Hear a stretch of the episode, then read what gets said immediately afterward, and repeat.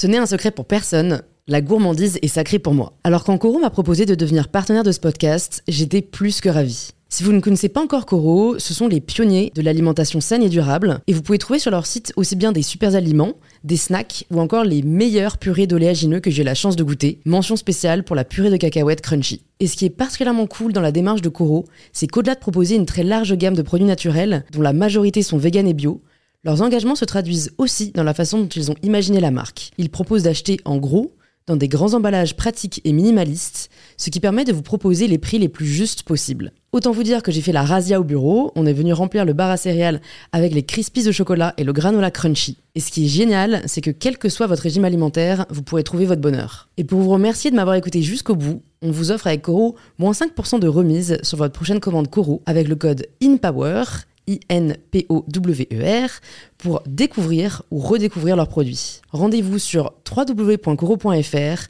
et surtout, régalez-vous.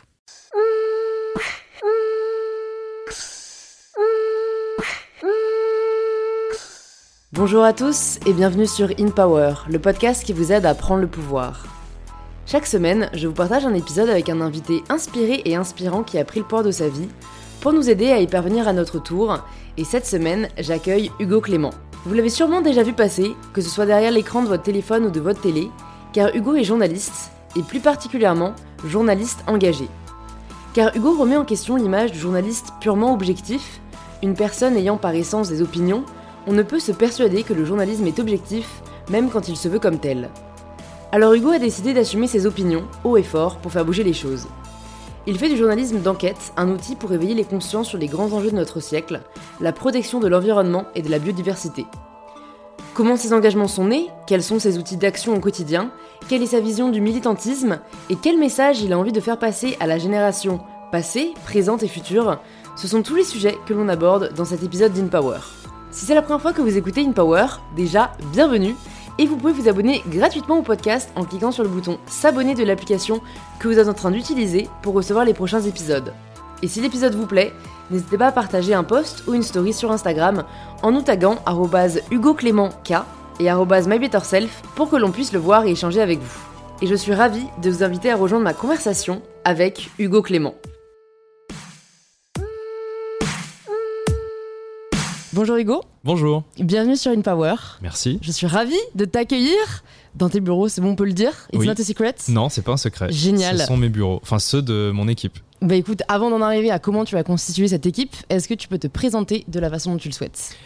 Euh, bah, je m'appelle Hugo, j'ai 31 ans, je suis euh, journaliste. Euh, je présente une émission qui s'appelle Sur le front sur euh, France 5, consacrée à l'environnement et aux, aux, gens qui se battent pour défendre le vivant. Et euh, je fais aussi du contenu pour euh, les réseaux sociaux. Et puis, euh, j'ai monté une société de production avec un ami qui s'appelle Régis Lamana Roda. Et on coproduit notamment l'émission On est en direct de Laurent Ruquier et Léa Salamé le samedi soir sur France 2. Et d'autres types de contenus qu'on fait aussi. Voilà. Et le plus important, je suis papa de deux petites filles. La grande a 11 ans, elle s'appelle Ava. Et la petite a un an et demi.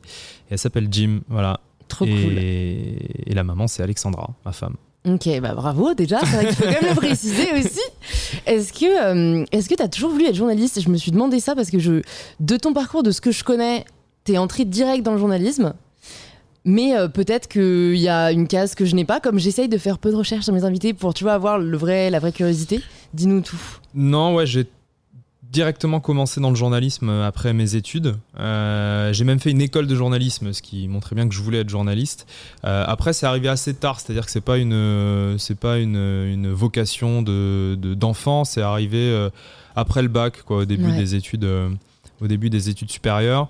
Euh, c'était un- une époque où il y avait beaucoup de mouvements sociaux, donc il y avait beaucoup de manifestations étudiantes, etc. Et j'y participais.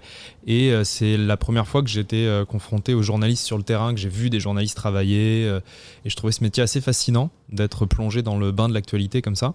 Et au début, je pense que j'ai un peu voulu faire ce métier très égoïstement pour vivre des aventures, voyager, être un peu dans l'action. Je pense que c'était vraiment la motivation première. C'était pas pour euh, sauver la démocratie ou je ne sais quoi. C'était vraiment un La truc. beauté euh, du métier. C'était pas du tout pour la beauté Ouais. du métier, on va dire, et son importance sociale. C'était vraiment plus euh, pour l'aventure et parce que j'avais Ouais. l'impression que c'était vraiment super cool d'être journaliste. Et je le pense toujours. Ouais, bah, de toute façon, je pense que quel que soit le métier, même s'il a une beauté sociale ou, enfin, d'engagement, même ça, ça nourrit au final quelque chose de très personnel. Donc, faut pas avoir honte de choisir un métier euh, égoïstement, j'ai envie de dire. Parce Ouais, bah, c'est souvent ça, de toute façon, le moteur de l'engagement. euh, Ouais. Alors, j'ai l'impression quand même qu'aujourd'hui, euh, les, plus jeunes générations, elles sont portées par d'autres euh, d'autres moteurs. Quoi, et le, le- le- le besoin d'avoir un métier qui, qui fait sens, qui a une utilité et qui euh, apporte quelque chose, notamment dans le combat pour l'environnement, est, est quand même, j'ai l'impression, beaucoup plus présent aujourd'hui que Mhm. c'était le cas.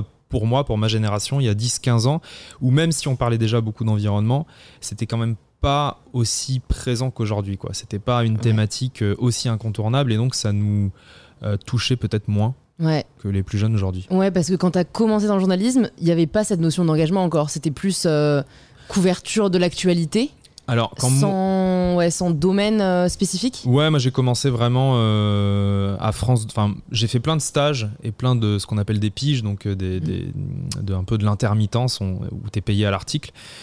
Et euh, donc j'ai travaillé en presse locale, à la Dépêche du Midi parce que j'étais à Toulouse, euh, au Parisien. Ensuite j'ai fait des stages à TF1, etc. Mais mon vrai premier boulot où j'ai vraiment été embauché à la sortie d'école de journalisme, c'est France 2. Euh, où j'ai rejoint le service euh, qui s'appelle, euh, qui s'appelait à l'époque, qui s'appelle d'ailleurs toujours, je pense, le service des informations générales. Donc, comme son nom l'indique, c'est un peu toute l'actualité, notamment ce qui se passe à l'étranger, les conflits, les faits divers, etc. Mm. Donc, ouais, j'ai commencé dans un journalisme très général, enfin très actu, très news. Dans le métier, on dit c'est du news, en opposition à c'est du magazine, Mhm. qui est sur un temps un peu plus long, ce que je fais aujourd'hui. Et l'actu chaude, on dit que c'est du. On, on utilise le mot news, voilà. Et donc, j'ai commencé là-dedans. Et tout de suite, tu as, su que tu étais au bon endroit. Il y a aucun moment où tu t'es dit, euh, je suis pas sûr que ce soit. euh, que, m- même ne serait-ce que. Enfin, je sais que je voulais être journaliste aussi euh, quand j'ai commencé mes études. Et il y a ce truc, je sais pas pourquoi si tu l'as pas fait? J'aime à dire que je suis un peu en train de le faire. Ah, oui, c'est vrai, là, Euh, c'est- là, c'est c'est du journalisme ce que tu de fais. journalisme, euh, bah, c'est plus que euh, la vie a fait que j'ai développé mes projets à côté, tu en parles de mes études, Mhm. et que ce qui est cool sur les réseaux sociaux, c'est que en fait, t'as pas à t'enfermer dans un seul domaine, et du coup, je, peux, je peux toucher à tout ce dont j'ai envie de toucher, donc cette liberté-là m'a vachement plu, mais je pense qu'inconsciemment, et c'est ce que j'allais dire, c'est que on m'a tellement répété euh, que ça ne servait à rien que je sois journaliste parce que le métier allait mourir et que, enfin, en plus, je voulais journaliste presse écrite, tu vois. Mm. Ça, Donc, on, on le dit depuis toujours, il est toujours pas mort. Ouais, c'est clair. mais du coup, je pense qu'il y avait un côté, tu vois, où je me suis dit, ok, il faut que je trouve un plan B parce Mm. que là, le plan A, tout le monde me dit que c'est un peu foutu. Et c'est vrai que quand t'as 18 ans, t'es.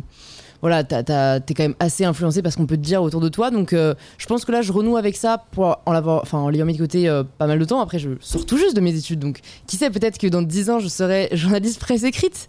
Mais, mais c'est, toi, t'as pas eu ce truc de euh, la peur que les autres pouvaient Non. projeter sur le métier Non, pas qui du t'a tout. fait dire que c'était foutu?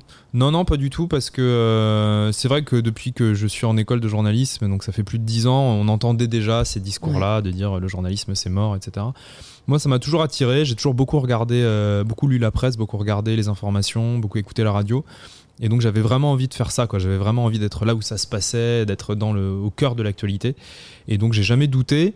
Après, euh, au fur et à mesure de mon début de, de carrière, je sais pas si on peut appeler ça comme ça, mais de mon début de Mm, parcours carrément. professionnel, j'ai toujours l'impression que ça fait euh, assez ça- vieux de parler de mot- carrière. Et mais- c'est un mot assez pompeux. euh, Ouais, un peu pompeux. dire en tout cas, de début de parcours professionnel, euh, j'ai pu ressentir de la frustration sur l'utilité du journalisme. Et, euh, et c'est pour ça que j'ai fait les choix que j'ai fait et que j'ai changé d'ailleurs de Mhm. manière de faire du journalisme parce que j'avais l'impression qu'on faisait des reportages et que ça changeait pas forcément grand chose derrière, qu'il se passait pas grand chose, quoi, que tu pouvais aller faire un reportage sur la famine en Afrique. Euh, tu rentrais, tu faisais ton, ton sujet, il passait, et puis pff, derrière, Tu ta vie, euh, ouais. il change, rien ne changeait. Quoi. Et donc, euh, c'est pour ça qu'aujourd'hui, j'essaie de faire du, du journalisme avec un impact derrière et de, de, de- de m'engager plus pour essayer de, de provoquer des changements quoi, et, de, et de faire en sorte que l'information soit aussi mise au service du changement vers un monde que je souhaite euh, meilleur et que j'espère Mhm. meilleur.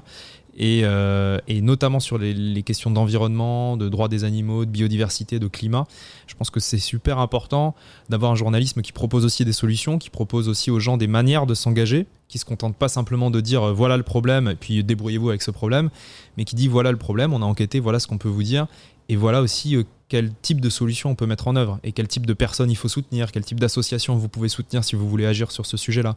Je pense que c'est un peu hypocrite de dire ah, on est journaliste, il faut surtout pas s'engager, il faut rien dire, il faut se contenter de juste montrer et puis voilà, euh, le reste c'est pas notre problème. Euh, je pense que l'urgence aujourd'hui euh, impose aussi mmh. un, certain type de journalisme et, le journalisme engagé, c'est le mot tel que je le pratique aujourd'hui, c'est une des formes de journalisme et je pense qu'elles sont complémentaires toutes ces formes de journalisme. J'ai pas la prétention de faire le meilleur journalisme ou la meilleure manière de, de traiter l'information, mais je pense que c'est une des façons de parler de l'actualité, une des façons de proposer aux gens d'agir de, et de s'engager. Et c'est complémentaire avec toutes les autres facettes de ce métier. C'est vrai, parce qu'il y a vraiment cette image du journaliste qui doit rester objectif et où je l'ai pas mal entendu, tu vois, euh, où en fait c'est la déontologie, on se doit de pas prendre position. Alors que c'est vrai que enfin qui a décrété ça tu vois dans les faits. Bah c'est surtout que le, tu, as le droit de prendre parti. Oui et puis c'est surtout que être objectif ça n'existe pas. C'est quelque chose que euh, les, beaucoup de journalistes mettent en avant pour se donner un peu bonne conscience. Euh, mais personne n'est objectif. Ça n'existe pas. On est tous et toutes, euh, les journalistes y compris, des êtres humains qui sommes influencés par nos sensibilités, par notre histoire, nos expériences, ce qu'on a vécu, le milieu dans lequel on a grandi, les amis qu'on a fréquentés, les études qu'on a faites, bref, on est un ensemble euh, de choses qui fait qu'on n'est pas objectif quand on regarde une situation et quand on est confronté à une situation. On va réagir en fonction de notre expérience. Et donc de prétendre que nous, les journalistes, on est capable de sortir de notre corps quelque part et puis d'avoir un regard complètement extérieur et complètement objectif sur une situation, c'est un peu mentir aux gens. Voilà. Mmh. Par contre, ce qui est vachement important, c'est de, rester honnête. Et c'est deux choses différentes, l'honnêteté et l'objectivité. L'honnêteté, c'est euh, de ne pas mentir, de ne pas modifier la réalité pour la faire coller à ce qu'on pense, de rapporter ce qu'on voit, d'être témoin, de d'enquêter, euh, de s'attacher à la réalité des faits. Ça, c'est fondamental et je pense que c'est la base du métier de journaliste, l'honnêteté. En revanche, l'objectivité, c'est-à-dire de prétendre qu'on n'est jamais influencé par ce qu'on est et par ce qu'on pense, ça pour moi c'est un mensonge. Et d'ailleurs, je pense que la plupart des gens n'y croient pas. Enfin, si on fait un sondage à la volée dans la rue, si vous demandez aux gens est-ce que selon vous les journalistes sont objectifs, bon, il n'y aura pas grand chose ou grand monde qui va vous répondre oui, parce que les gens savent bien que c'est pas possible. Et, donc euh, voilà, moi je je, je, je, prétends pas du tout être objectif. Par contre, j'assure euh, et je m'attache à être euh, le plus honnête possible et à être irréprochable sur les mm. faits et sur la réalité. Il y a quelque chose qui est assez particulier aussi dans, dans ta carrière de journaliste, c'est que la plupart des journalistes, historiquement, dépendent de, euh, bah, de, maisons, euh, bah, que ce soit des, des, magazines, que ce soit des, boîtes de production, que ce soit euh, la télé. Toi, tu as commencé ton parcours du coup à la télé. Quand est-ce que tu t'es rendu compte qu'en fait, tu pouvais être bah, journaliste indépendant et que voilà le, le, schéma ou l'image que tu avais de journaliste, tu pouvais un peu la redéfinir? Parce que avant toi, j'ai peu l'image, tu vois, de journalistes qui ont un peu raidé solo, qui ont fait leur projet et qui aujourd'hui, euh, bah, c'est eux qui montent euh, leur propre, euh, leur propre boîte bah, Il y en a pas mal en fait. alors après, ça dépend ce qu'on entend par journaliste indépendant. journaliste indépendant, c'est, enfin, dans la définition la plus commune, c'est des journalistes qui sont qui n'ont pas d'employeur fixe et qui travaillent à la mission pour différents employeurs qui sont dans le métier, on dit pigistes. voilà, c'est des gens qui travaillent à la mission, à l'article, au reportage, au documentaire. Euh, donc moi, je travaille quand même pour un employeur fixe aujourd'hui. Voilà, c'est France Télévisions. Euh, je travaille pour France 5. Euh, mais oui, je suis journaliste indépendant parce que j'ai monté ma propre boîte de production. Je fabrique moi-même les émissions avec mes équipes. Euh, et on, propose ces émissions euh, à des diffuseurs, on vend ces émissions à des, chaînes de télévision. Et donc euh, le jour où ça ne nous convient plus, où je suis pas content des conditions dans lesquelles on me demande de fabriquer une émission, bah, je peux décider d'arrêter et puis de la faire différemment pour d'autres personnes. Voilà, donc dans ce sens-là, je suis un journaliste indépendant. Et puis après, il y a l'indépendance vis-à-vis euh, des autres pouvoirs. Et ça, mm. c'est, je pense, le plus important. Mais on peut être un journaliste indépendant en étant dans une rédaction, euh, la même rédaction toute sa vie. Voilà, on peut être euh, indépendant du pouvoir politique, du pouvoir économique, tout en étant salarié d'une rédaction. C'est pas du tout contradictoire. Et, je pense qu'il y a beaucoup de fantasmes qui circulent sur l'indépendance des journalistes. Beaucoup de gens pensent qu'un journaliste est forcément corrompu, est forcément victime de pression, répond forcément à des commandes qui viennent d'en haut. Il y a un peu de fantasme là-dessus. je pense qu'en France, en tout cas, on a la chance d'être dans un pays où euh, l'écrasante majorité des journalistes euh, font leur métier librement et ne sont pas du tout soumis à, des pressions ou à de la censure. Je dis pas que ça n'existe pas, hein, ça existe très probablement dans notre pays, il y a eu des exemples, mais c'est quand même relativement rare. Et mm. même les journalistes qui sont salariés dans des rédactions euh, peuvent travailler librement. Voilà. Ouais, c'est vrai que c'est bien de le dire. C'est au final, il y a pas mal d'opacité autour de, ce métier qui commence à, changer euh, grâce aux réseaux sociaux. Mais c'est vrai que comme la plupart, en effet, euh, sont attachés à des émissions, à des, boîtes de prod ou de télé, leur image, j'ai l'impression que leur parole est parfois un peu moins libre que. Bah, un média, c'est une entreprise. Donc ça, euh, voilà, il faut que les gens le comprennent. Mm. Euh, à part le service public, qui est un, comme son nom l'indique, un service public, qui est donc euh, financé par l'État et qui dépend donc de l'impôt des citoyens et pas d'un groupe privé. la grande majorité des médias en France sont des médias privés. Donc ce sont des entreprises. Et comme toutes les entreprises, euh, un média privé est un média qui est là pour gagner de l'argent. C'est pas sale de dire ça. Mm. C'est factuel. C'est une entreprise. On peut pas reprocher à une entreprise de vouloir faire du bénéfice, euh, grossir, embaucher plus de gens, etc.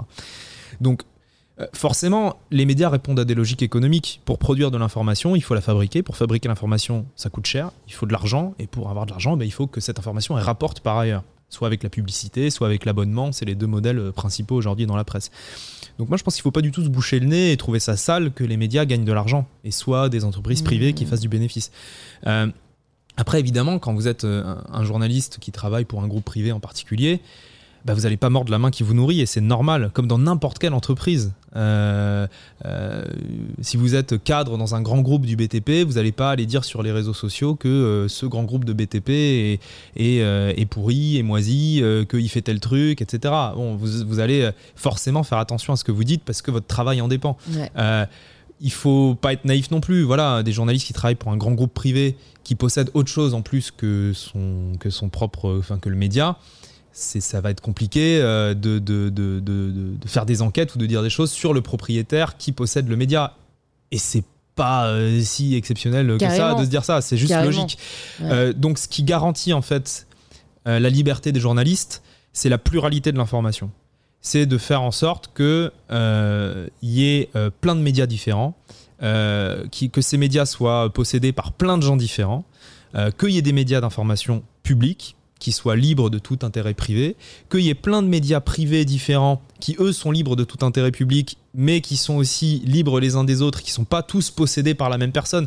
Parce que là où ça commence à poser des problèmes, c'est quand il y a une concentration, c'est-à-dire quand c'est euh, un grand groupe ou une grande famille qui possède énormément de médias. Euh, là, on, peut arriver à une situation où on, rentre dans un problème d'indépendance et de liberté.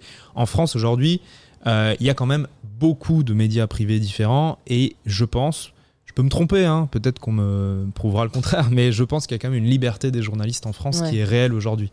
Euh, ça ne veut pas dire que dans certains médias en particulier, il n'y a pas des problèmes. Mais si on prend du recul et qu'on prend la situation globale, je pense que la presse est libre. Je, mm. pense que, je pense que tous les citoyens et toutes les citoyennes peuvent trouver des médias qui leur correspondent, qu'il y a une telle offre, que ce soit sur Internet, à la télé, à la radio, que euh, chaque citoyen peut trouver un média qu'il informe de, la manière qu'il juge utile et, mm. convenable. Non, mais c'est certain que, dans tous les cas, si tu critiques ton employeur, euh, c'est en ton âme et conscience et que ça peut avoir des répercussions. C'était plus sur le côté euh, engagement.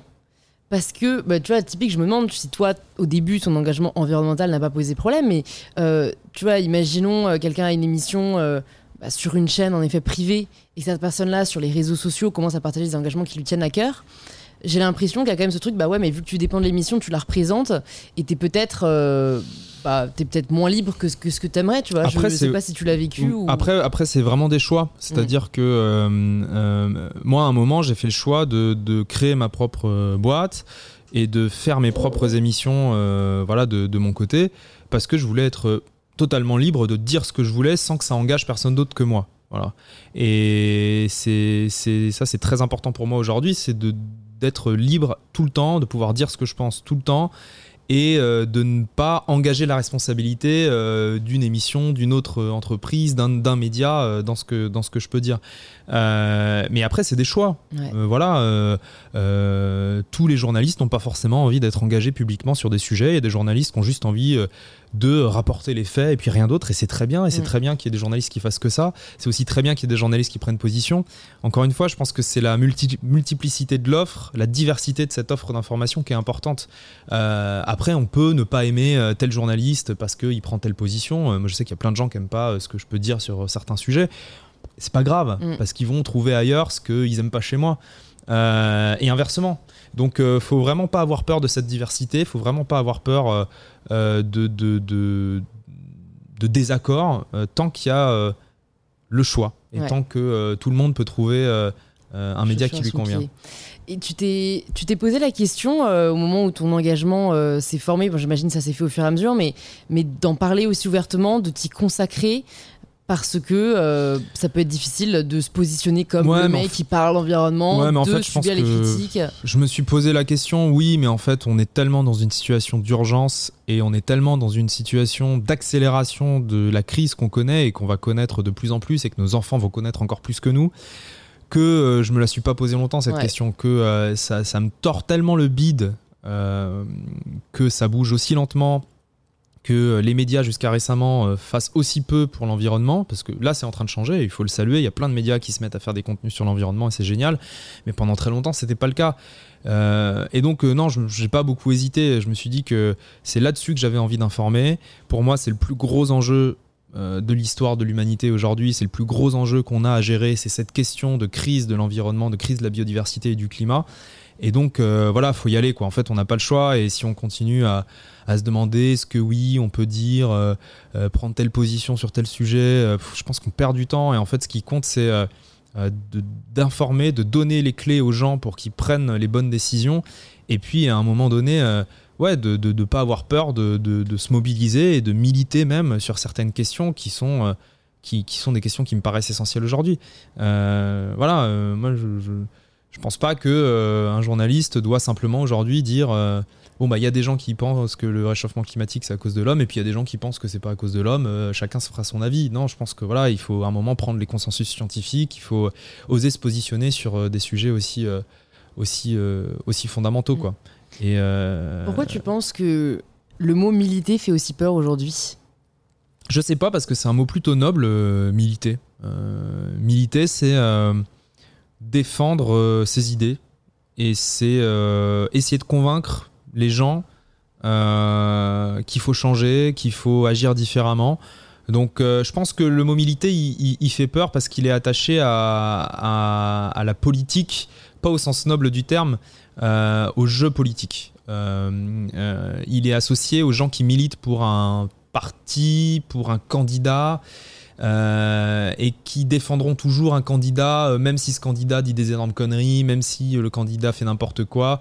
Il y a ce le mot militer est associé un peu à, une sorte de, secte où, où c'est des gens un peu fous furieux qui vont qui, vont considérer qu'il n'y a que eux qui ont raison, que tous mm. les autres sont des fous et que, enfin, sont des, sont des cons, pardon, et, euh, et qui, voilà, c'est pour ça que le mot militer est un peu sali par ça. Mais euh, en fait, de, par exemple, de militer pour euh, l'environnement, enfin, de militer pour qu'on prenne plus en considération les autres espèces, pour qu'on arrête de détruire des écosystèmes dont on dépend pour survivre. Moi, je trouve ça plutôt noble. Mm. Et je pense qu'on n'a pas à avoir honte de ce mot de militantisme, d'activisme. C'est un beau mot, quoi. Euh, et, encore heureux, encore heureux qu'il y a des gens depuis des décennies qui militent pour, euh, pour le climat, pour la biodiversité, parce que s'ils n'avaient pas été là, je ne sais même pas où on en serait aujourd'hui, et on, serait encore probablement beaucoup plus en retard que ce qu'on est déjà. Euh, c'est parce qu'il y a des gens qui ont pris la parole, parce qu'il y a des gens qui ont créé des associations, parce qu'il y a des gens qui, des scientifiques notamment, qui ont osé sortir de leurs réserves, qu'on commence aujourd'hui à prendre en compte cette question de l'environnement. On est très loin de ce qu'il faut faire, hein. attention, mmh. hein, on est à des années-lumière de ce qu'il faudrait qu'on fasse pour éviter la catastrophe, mais ça commence à, s'inviter dans le débat public et c'est grâce aux gens qui ont milité pendant des années, parfois dans le vide, parfois dans le désert, qui étaient seuls contre tous, dont tout le monde se moquait. On peut prendre la question des animaux par exemple. Euh, la défense des animaux, euh, le végétarisme, le fait de réduire sa consommation de viande, le fait de considérer les animaux d'élevage comme des êtres sensibles. Aujourd'hui, ça paraît euh, normal pour plein de gens. Mais il y a encore 20-30 ans, ils étaient très très seuls, les gens qui défendaient ces, choses-là. Les gens qui disaient euh, il y a 30 ans qu'on ne peut pas enfermer un lion dans un camion de cirque euh, toute l'année euh, pour divertir les gens, tout le monde se moquait d'eux. les gens qui disaient qu'il fallait arrêter de manger de la viande toutes les semaines parce que ça, ça, provoque des élevages intensifs qui sont une catastrophe, personne ne les écoutait. Aujourd'hui, ça a changé. On écoute ces gens-là. Il y a de plus en plus de gens qui pensent, pas, qui pensent pareil. C'est des thèmes qui sont légitimes dans le débat public et c'est grâce au militantisme. Donc, ouais, je pense qu'il faut, faut vraiment redonner ces, lettres de noblesse à ce mot-là et, et, saluer l'engagement mm. des jeunes notamment qui se, qui, qui, qui, qui se mobilisent là-dessus. Parce que si on se moque d'eux, si on dit ouais ça, ça, sert à rien ou c'est euh, voilà bah, je, pense en fait euh, quand on parlait je, me suis dit je crois que le vrai problème c'est le non respect des opinions des autres parce que en fait je crois que pourquoi euh, des jeunes ont peut-être peur de s'engager ou même des personnes plus âgées tu vois c'est c'est que ils ont peur de déplaire ils ont peur qu'on ne les aime pas parce que ils ont une opinion différente mhm. et ça je trouve que c'est assez problématique parce que on ne devrait pas juste aimer quelqu'un par rapport à ses opinions. Enfin, tu vois, tu peux apprécier une personne même si t'es pas d'accord avec elle. Et je pense qu'aujourd'hui, il y a un peu ce côté où, euh, ouais, on a peur de se mouiller parce qu'on a peur de déplaire. C'est vrai. Euh, je pense que ça un peu toujours été vrai, mais c'est peut-être accentué aujourd'hui par les réseaux sociaux parce que euh, avant, quand tu t'engageais, tu t'engageais dans ton environnement immédiat, dont tu tu t'exposais à des critiques de ton environnement immédiat, de gens que tu connaissais, etc. Aujourd'hui, euh, quand tu t'engages euh, publiquement, notamment sur les réseaux, tu t'exposes à des critiques de tout le monde, de, centaines de milliers de gens, de mm. millions de gens que tu ne connais pas, que tu n'as jamais rencontrés, et qui du coup vont être très violents avec toi parce qu'ils te connaissent pas et donc ils ont aucune empathie pour toi. Euh, c'est pas comme si tu te disputes avec ton voisin parce que vous n'êtes pas d'accord sur un point ou avec un ami. ça peut être des discussions enflammées qui partent loin parfois, mais au final, vous vous connaissez quand même. Donc, euh, euh, le, rapport est pas le même. Mm. Ou même au bistrot du village, quand tu retrouves les copains euh, et que tu débats sur des trucs, tu peux t'engueuler, mais vous faites quand même communauté. Vous, êtes des voisins, vous êtes des amis, vous êtes des, des, gens qui vous connaissez. Je pense que les réseaux sociaux, ils ont un peu déconnecté, ils nous ont un peu tous connectés et tous déconnectés quelque part.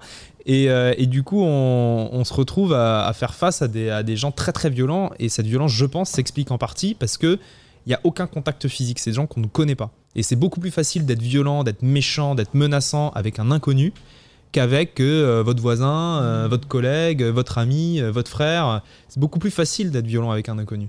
Et ce qui ça, explique, je pense, en partie mm. cette haine qui peut se déverser. Donc je comprends hein, que les gens aient peur, notamment sur les réseaux, de s'engager. après, il y a plein de manières de militer aujourd'hui aussi aujourd'hui qui ne sont pas euh, de l'exposition qui sont pas euh, où t'es pas obligé de te mettre sur les réseaux etc hein. tu peux t'engager dans une association euh, qui lutte sur le terrain pour les animaux pour l'environnement sans forcément aller sur Twitter ou Instagram ou Facebook pour défendre ton point de vue tu peux aussi t'engager que dans la vraie vie voilà mmh. après heureusement qu'il y a des gens qui le font aussi sur les réseaux parce que c'est devenu un, un, lieu de débat et un lieu de, de société fondamental mais mais voilà je pense que faut, faut vraiment pas avoir peur de ça, faut pas avoir peur d'affirmer ses idées. Euh, il faut pas avoir peur de dire, euh, de dire que la situation est grave et qu'il faut se bouger. Et puis je pense qu'il faut faire aussi attention euh, au discours de dire bon, euh, chacun son opinion. Oui, chacun son opinion. C'est vrai, chacun son opinion.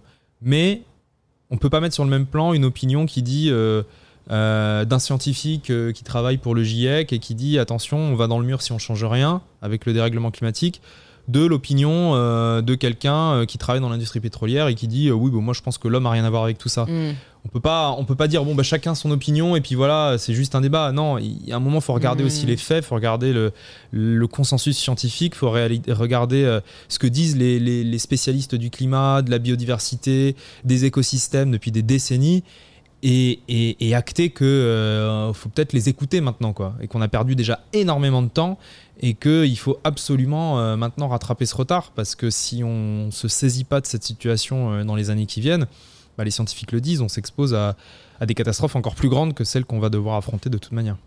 Qu'est-ce qui t'a sensibilisé euh, aux causes que tu défends aujourd'hui, la cause environnementale, animale ah, Il y a plein de choses, il y a plein de choses. Il y a des amis qui étaient beaucoup plus sensibles à ça que moi. Il y a mon grand frère qui m'en a beaucoup parlé.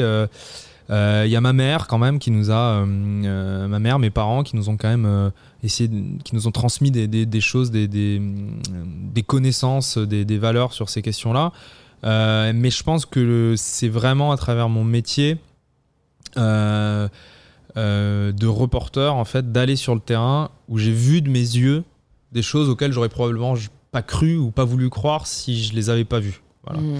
Euh, où j'ai vu les conséquences de ce qu'on faisait à l'environnement, aux animaux, euh, etc. Et de le voir soi-même, voilà, de le voir moi-même, ça a vraiment euh, été un accélérateur de prise de conscience et, et ça m'a donné envie du coup de, de, transmettre tout ce que je voyais aux gens quoi. Euh, parce que avant de faire ce métier, je me rendais pas vraiment compte. Voilà, euh, moi je faisais partie des gens qui mangeaient énormément de viande. Je me posais jamais la question de savoir d'où venait la viande, quelles conséquences ça avait. C'est des trucs qui me passaient complètement au-dessus de la tête quoi. Et j'étais même plutôt euh, j'avais même plutôt tendance à me moquer euh, de, mes, de mes amis qui étaient un peu plus sensibles à cette question. Euh, pour moi, c'était du sentimentalisme, etc. Et en fait, d'être confronté à tout ça, visuellement, physiquement, eh ben, ça a changé beaucoup de choses. Quoi. Voilà. Et, et, je pense qu'on est assez nombreux dans ce cas-là. Alors, pas forcément en allant sur le terrain, mais en voyant des vidéos, ouais. en découvrant un peu le travail d'information que font toutes les associations. Mm. Et puis, euh, et puis aussi grâce aux médias qui, ces dernières années, euh, parlent de plus en plus de ces sujets-là. Et c'est pour ça que pour moi, l'information, c'est vraiment, euh, c'est vraiment fondamental sur la question de la bataille pour le climat et pour le vivant. C'est que les gens doivent avoir les informations pour prendre les bonnes décisions. On ne peut pas attendre de gens qui ne sont pas informés qu'ils agissent euh, dans la bonne direction. C'est pas possible. Mmh. Si vous savez pas ce qui se passe, si vous savez pas précisément comment agir, eh ben, c'est compliqué d'agir. Donc euh, l'information est vraiment quelque chose de, de, de fondamental pour moi. Ouais. Qu'est-ce qui manque à tes yeux pour qu'on pour qu'on accélère?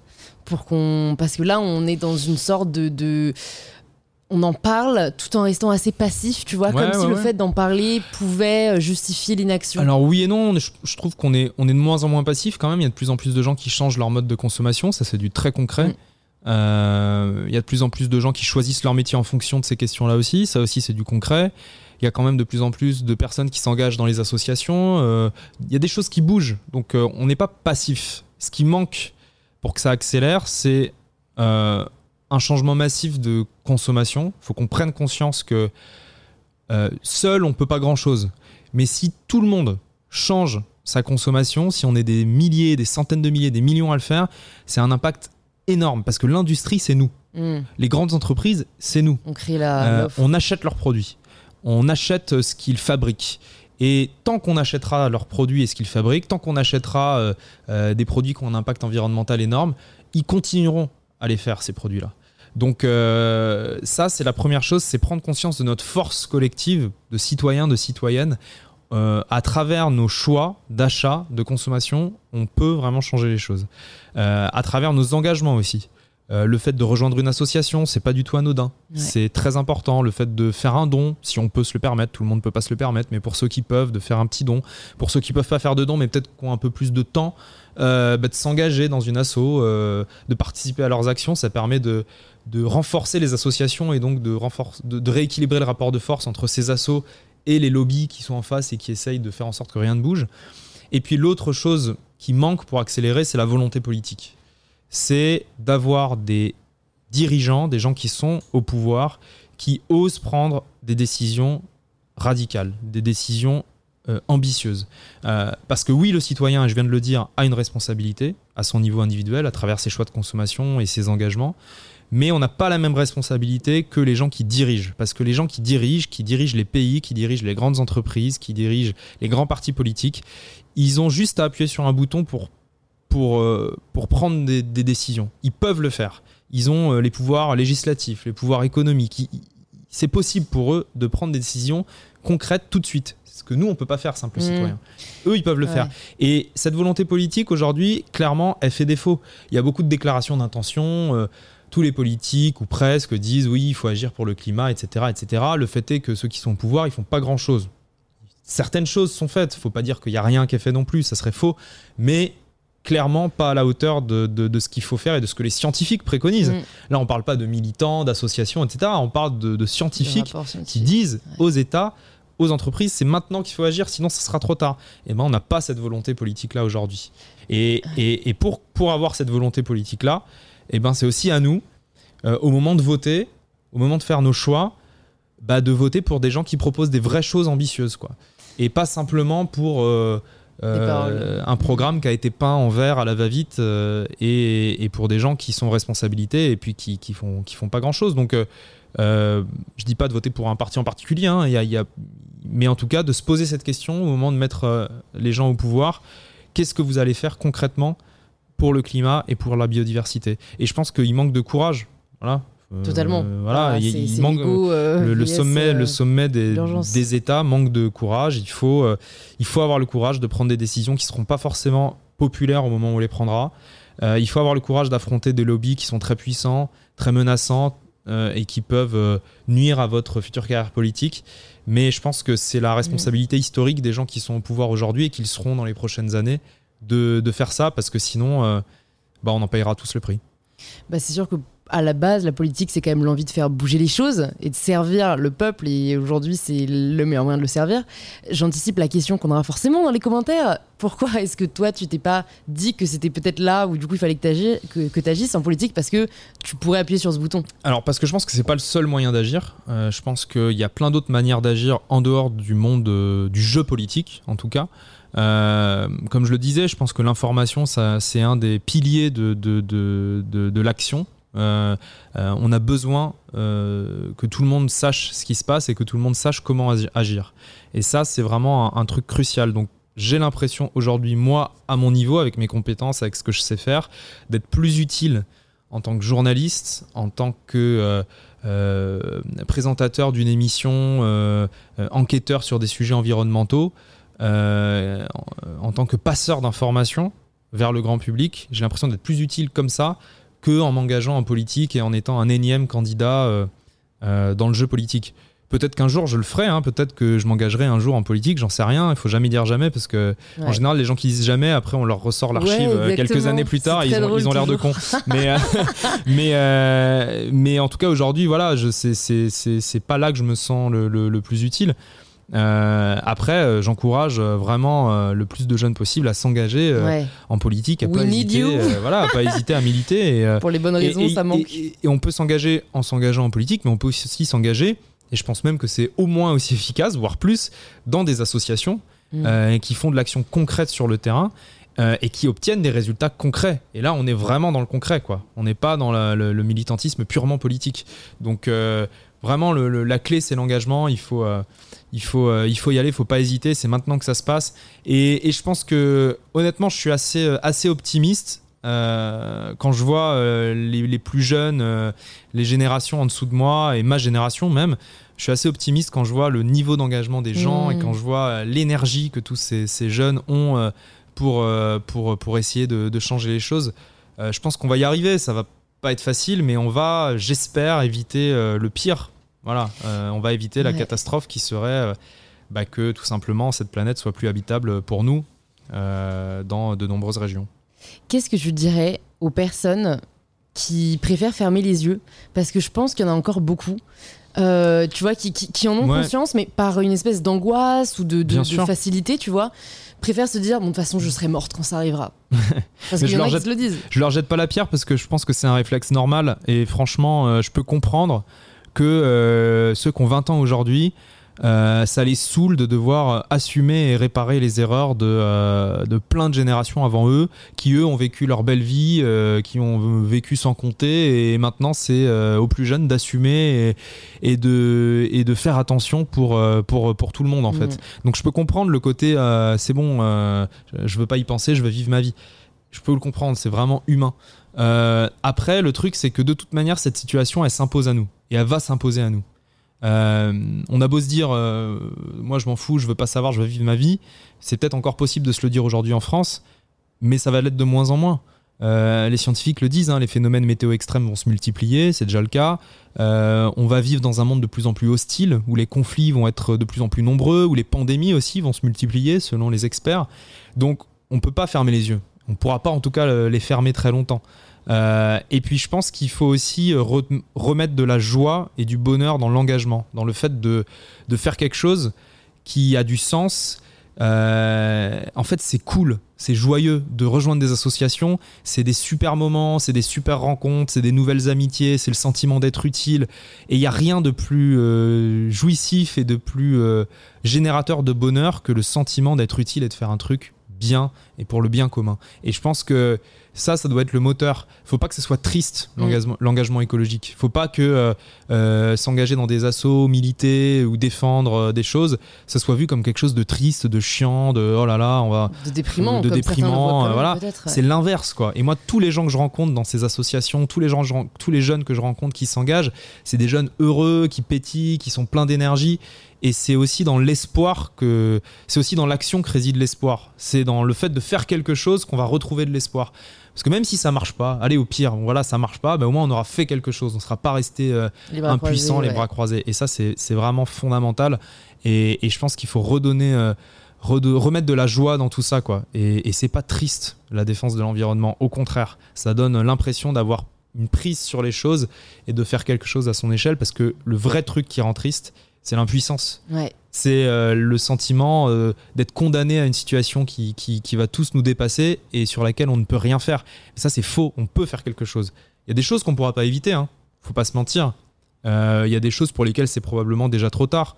Les glaciers de montagne, on peut faire ce qu'on veut, on est à peu près sûr qu'ils vont disparaître. Certaines espèces, malheureusement, elles vont disparaître. Donc faut pas prétendre tout sauver. Mais ce qu'on peut faire, et ce que nous disent les scientifiques, c'est qu'on peut limiter les dégâts. On peut faire en sorte que ce qui va nous arriver dessus soit supportable. Ou en tout cas qu'on puisse s'y adapter. Mais si on fait rien, le risque, c'est qu'on puisse pas s'adapter à ce qui, ce qui va arriver. Et là, notre vie, ça sera vraiment plus la même. Mm. Bon, heureusement, tu montres bien, je trouve, que l'engagement n'est pas euh, déprimant et que, et que non seulement c'est utile, mais qu'en plus c'est générateur de changement. Donc pour ça, merci. J'ai deux petites dernières questions pour toi, Hugo. Est-ce qu'il y a une ressource euh, que tu as envie de nous partager. Euh, ça peut être lié à l'environnement ou pas, hein, mais que ce soit un livre, un film, une musique même qui t'a marqué et que tu aurais envie de recommander aux personnes qui nous écoutent. Bah moi, il y a un livre qui m'a vraiment marqué, qui, a, qui est à la source de, mon, de ma conversion au végétarisme, on va dire. Alors, je veux pas convaincre tout le monde de devenir végétarien, hein, chacun fait ce qu'il veut, mais c'est un livre, je pense, que, qui, qui, qui doit être lu parce qu'il y a énormément d'informations dessus et ça permet de, de, savoir ce qui se passe dans les élevages et, de se rendre compte de l'impact de tout ça, c'est Faut-il manger les animaux de euh, Safran Foer, euh, qui, est, euh, qui, moi, est le livre qui m'a le, plus marqué. Donc, s'il y avait qu'un livre, ce serait ça. et après, je pense que. Non, j'y arrive. Enfin, j'en ai des milliers, mais on n'a pas le temps. Donc, si, si je dois retenir qu'un livre, c'est voilà, c'est celui-ci. Faut-il manger les animaux de Safran Foer Et évidemment, ça concerne la question des animaux, mais il y a plein d'autres bouquins absolument absolument euh, indispensable, édifiant sur d'autres questions euh, que vous trouverez et je pense que les, gens trouveront. Euh, ouais, puis il y a les tiens que j'ajouterai aussi dans la barre de description. je, vais pas dire, ça, ferait très égocentrique de dire écoutez, s'il y a un livre à retenir, c'est le mien, voilà, allez l'acheter. c'est pour ça que je le dis. non, non, voilà, ça fait partie des livres qui peuvent être lus, bien sûr, je vais pas dire le contraire, mais s'il y en a un à retenir, ça serait pas, ça serait pas le mien. Je n'aurais pas cette prétention-là. Mais, mais non, mais moi, ce que euh, si, si, je dois conclure, c'est par, un, vraiment par un message d'espoir, parce que je le vois autour de moi. Euh, euh, je vois les gens changer. Moi-même, je change. Il y a des pratiques qui me paraissaient évidentes il y a quelques années que je ne fais plus aujourd'hui. Alexandra, ma femme, elle, fait changer aussi plein de choses qui lui paraissaient encore invraisemblables il y a quelques années. Euh, elle, s'engage de plus en plus et elle y trouve beaucoup de plaisir aussi à s'engager euh, dans toutes ces questions-là. Euh, j'ai des amis qui se moquaient encore il y a quelques années de moi quand je leur disais que je mangeais pas de viande, qui aujourd'hui sont devenus encore plus végétariens que moi, même vegan pour certains. Mm. Et, et, en fait, tout le monde peut changer. Et je pense que c'est vraiment ça qu'il faut retenir. Il n'y a pas de gentil, il n'y a pas de méchant. Il n'y a que des gens qui peuvent changer. Et il faut jamais baisser les bras de, de voir les gens changer. Et, et, parfois, les gens se rendent pas compte qu'ils font des choses qui ont un impact euh, ou qui sont euh, ou qui sont pas bonnes ou qui peuvent pas se perpétuer. Euh, je pense qu'on a tous et toutes à un moment été dans cette situation, donc il faut être dans la bienveillance, faut informer, faut expliquer, faut garder son calme, faut être dans l'inclusion de tout le monde dans, ce, dans cette lutte-là et pas essayer, à de chercher qui est le plus pur, qui est le plus écolo, qui est parce que souvent, il y a un peu cet écueil-là. Euh, quelqu'un qui va s'engager sur une question va lui dire ah oui, alors toi, tu, t'es zéro déchet, mais par contre, euh, tu prends l'avion. Euh, et on va toujours essayer de rabaisser les gens en cherchant ce qui va pas chez eux. Chez eux. Au contraire, essayons de, essayons de valoriser les bonnes actions, de valoriser ce que les gens font et, pas de leur chercher des, des poux dans la tête sur chaque mmh. truc qui va pas. Et, et c'est en valorisant toutes les bonnes actions qu'on va en faire de plus en plus et qu'on va se mettre tous ensemble. Et, voilà, ça veut pas dire qu'il faut pas dénoncer les scandales environnementaux, qu'il faut pas dénoncer ce qui va pas, mais toujours dans la, toujours dans la bienveillance vis-à-vis des, des, citoyens, quoi. Voilà. C'est un très beau message d'espoir, mais j'avais une dernière question pour toi. Non, mais c'est génial comme ça. T'as pu faire le petit message d'espoir. C'est la question signature du podcast. Ça signifie quoi pour toi prendre le pouvoir de sa vie? Prendre le pouvoir de sa vie. Euh, ça signifie d'être content le matin quand tu te lèves et d'être content le soir quand tu te couches. Voilà. Ça ne veut pas dire que tu seras content tous les jours. Euh, il y a forcément des jours qui seront difficiles.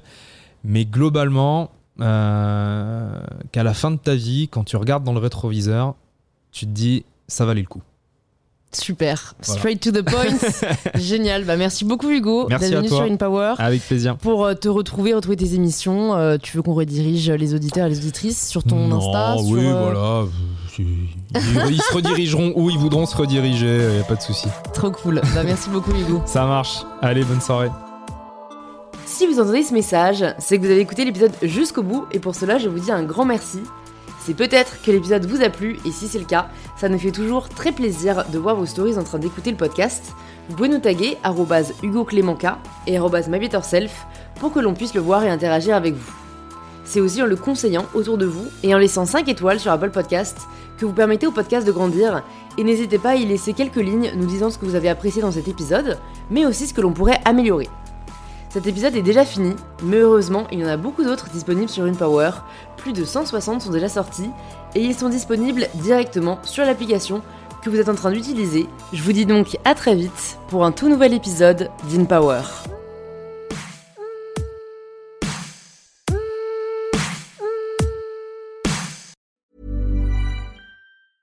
Mom deserves the best, and there's no better place to shop for Mother's Day than Whole Foods Market. They're your destination for unbeatable savings, from premium gifts to show-stopping flowers and irresistible desserts. Start by saving 33% with Prime on all body care and candles. Then get a 15-stem bunch of tulips for just $9.99 each with Prime. Round out Mom's menu with festive rosé, irresistible berry chantilly cake, and more special treats. Come celebrate Mother's Day at Whole Foods Market.